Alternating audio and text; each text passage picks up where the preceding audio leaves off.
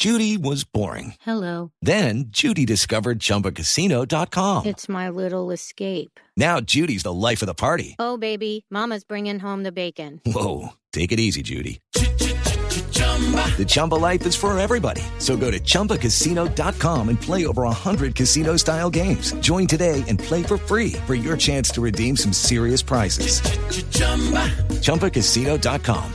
No purchase necessary. Void where prohibited by law. 18 plus terms and conditions apply. See website for details. Uno de los testimonios que tenemos hoy aquí en el radar en Blue Radio y también en Facebook para los amigos de, de nuestras redes sociales en Blue Radio es el de una colombiana sobreviviente a ese doloroso momento, que estaba allí, que estaba en el sitio.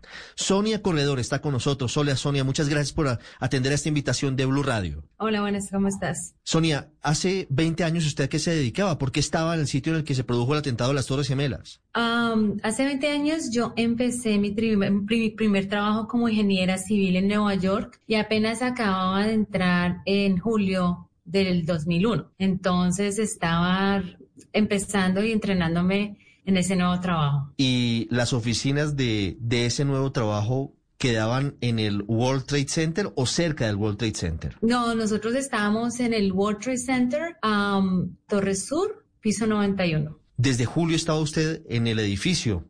¿Qué pasó ese día? ¿A qué horas llegó? Eh, ¿Cómo fueron los, los minutos anteriores a- a- al atentado? Bueno, te cuento que yo ese día, yo tenía que entrar a las 8 de la no- eh, a las 8 de la mañana. Llegué un poco, iba como tarde, entonces llevé mi carro a, a una parada del bus para cogerlo hacia Manhattan y llegué a, la oficina tipo 8 y 10 de la mañana. O sea, no había una nube en el cielo muy bonito. Todavía no se ha producido el atentado. El cielo estaba completamente de verano, azul, sin una sola nube. Ese, ese es un recuerdo imborrable, Sonia. ¿Qué pasó después? 8 y 10 de la mañana sube al piso 91 de la Torre Sur, ¿no es verdad? ¿Y qué pasa allí? Pues yo estaba empezando mi jornada laboral cuando como a las 8 y 45 aproximadamente eh, pasó el, el- fue la estrellada del primer avión. Eh, ese impacto sucedió a más o menos a la altura en la que yo estaba, pero en, la- en la, en la torre contigua. Entonces se sonó, sonó bien duro. Siempre, siempre cuento que lo que me acordó fueron las bombas en Bogotá cuando estaba, cuando vivía en Bogotá en los años de los, de los 80, los principios de los 90, que uno es, ese sonido no lo vuelve a, re- no lo vuelve a escuchar, pero cuando pasa, te trae las memorias. Y ese susto que me dio, que era lo mismo que sentía cuando, cuando vivía en Bogotá, fue lo que me hizo coger, yo me iba a bajar sol, o sea, me iba a bajar de una vez, sino que me acordé que había llevado el carro y entonces volteé a mirar y cogí mi, mi cartera. Eh, ah, ahí estaba una compañera. El- lo que primero vimos hacia la ventana fue una bola de fuego cruzando por todo el ventanal y muchos papeles volando por todo lado en la, en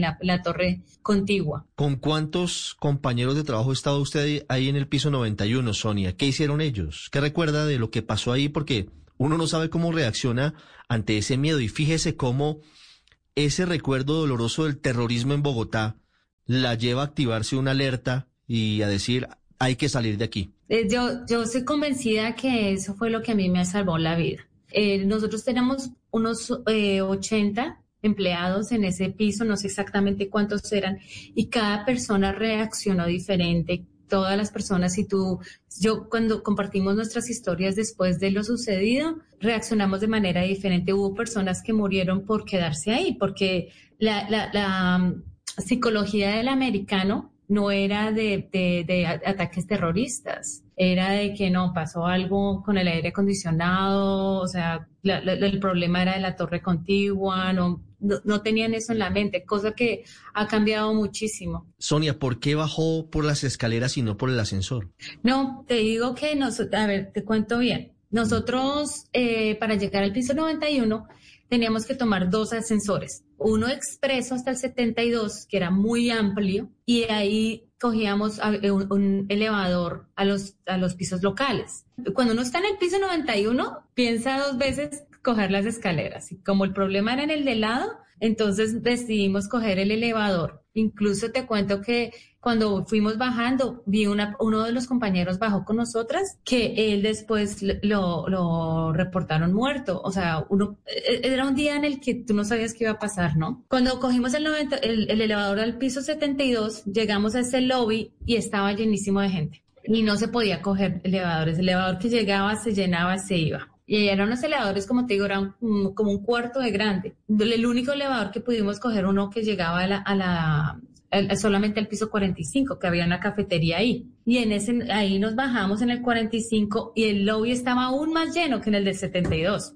Entonces decidimos bajar por escaleras desde el 45. ¿Y cómo, cómo fue, cómo fue bajar por las escaleras de emergencia del World Trade Center? ¿Iban, iban preocupadas, iban sabiendo qué estaba pasando o simplemente intentaban llegar al primer piso y salir? Yo estaba pensando que no sabía si iba a salir de eso.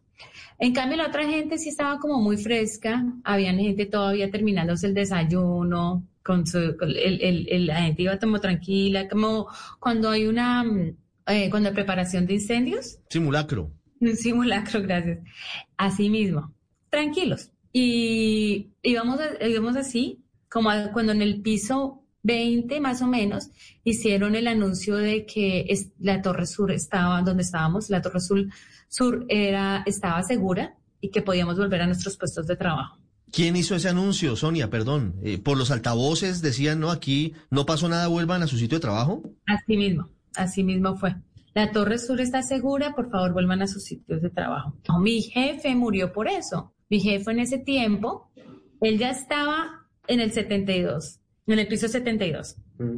y, y los compañeros cuentan que él escuchó eso y él dijo, no, yo me devuelvo. Y yo, no, no, no, vámonos, vámonos. No, él se devolvió y así murió. Y así murieron muchas personas. Entonces, pero eso es lo que dictaban los prototipos de seguridad en ese entonces que han tenido que cambiar. Eh, bueno, siguiendo después del, del, descenso nuestro, cuando íbamos como en el piso 15 o 14, fue que se pegó el avión en nuestra torre. ¿Qué pasó ahí? ¿Usted lo sintió? Durísimo, durísimo. Eso sacó, era como un terremoto, pero que tú no podías quedarte quieto, o sea, te mandaba de un lado para el otro y ahí no fue muy, no fue por mucho tiempo en el, en el sector como está, donde estábamos, pero ahí sí se, ahí sí fue el que el pánico y todo el mundo se aceleró. Cuando ya estábamos en los pisos más bajos, empezó como a llenarse de ese, de ese humo como de concreto. Ya uno no empezaba a no ver mucho. El, eh, ahí fue, yo creí que ya no iba a salir,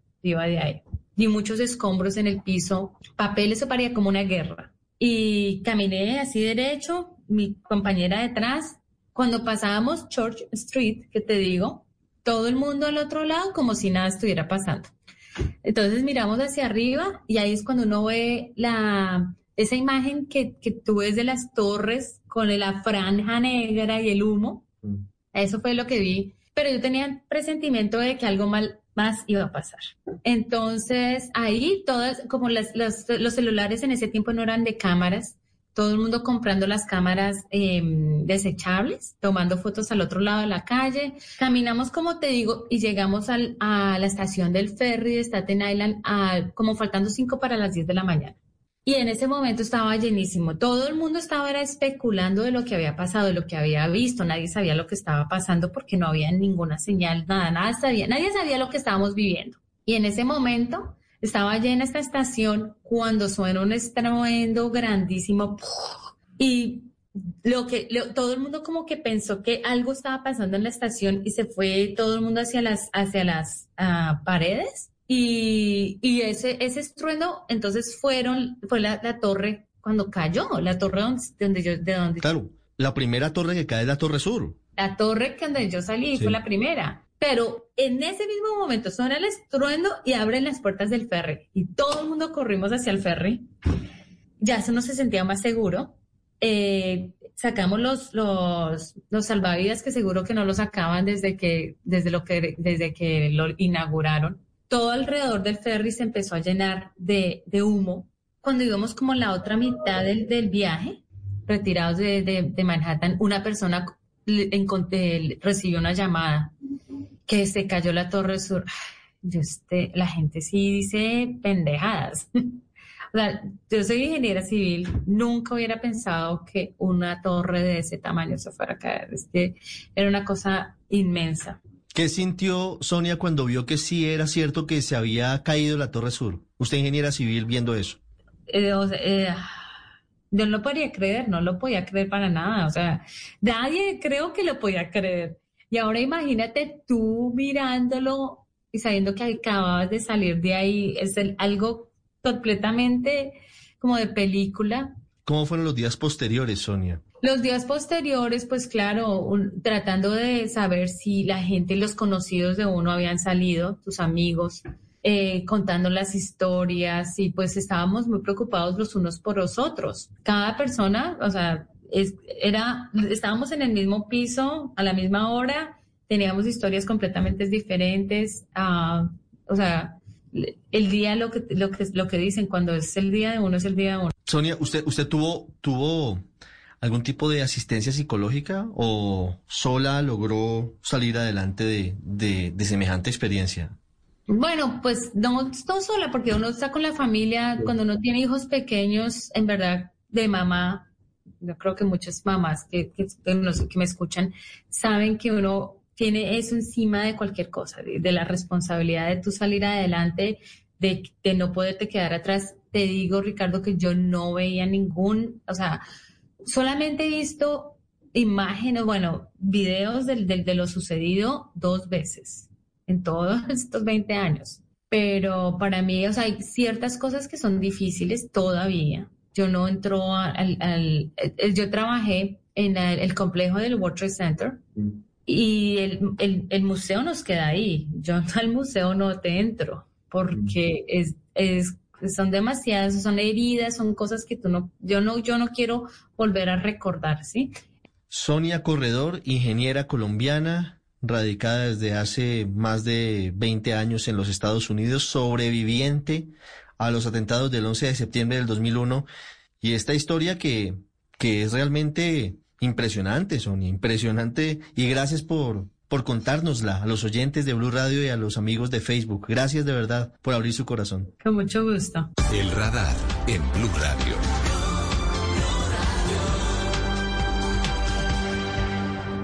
Hey guys, it is Ryan. I'm not sure if you know this about me, but I'm a bit of a fun fanatic when I can. I like to work, but I like fun too. It's a thing. And now the truth is out there. I can tell you about my favorite place to have fun. Chumba Casino. They have hundreds of social casino style games to choose from with new games released each week. You can play for free anytime, anywhere and each day brings a new chance to collect daily bonuses. So join me in the fun. Sign up now at ChumbaCasino.com. No purchase necessary. Group. Void were prohibited by law. See terms and conditions. 18 plus.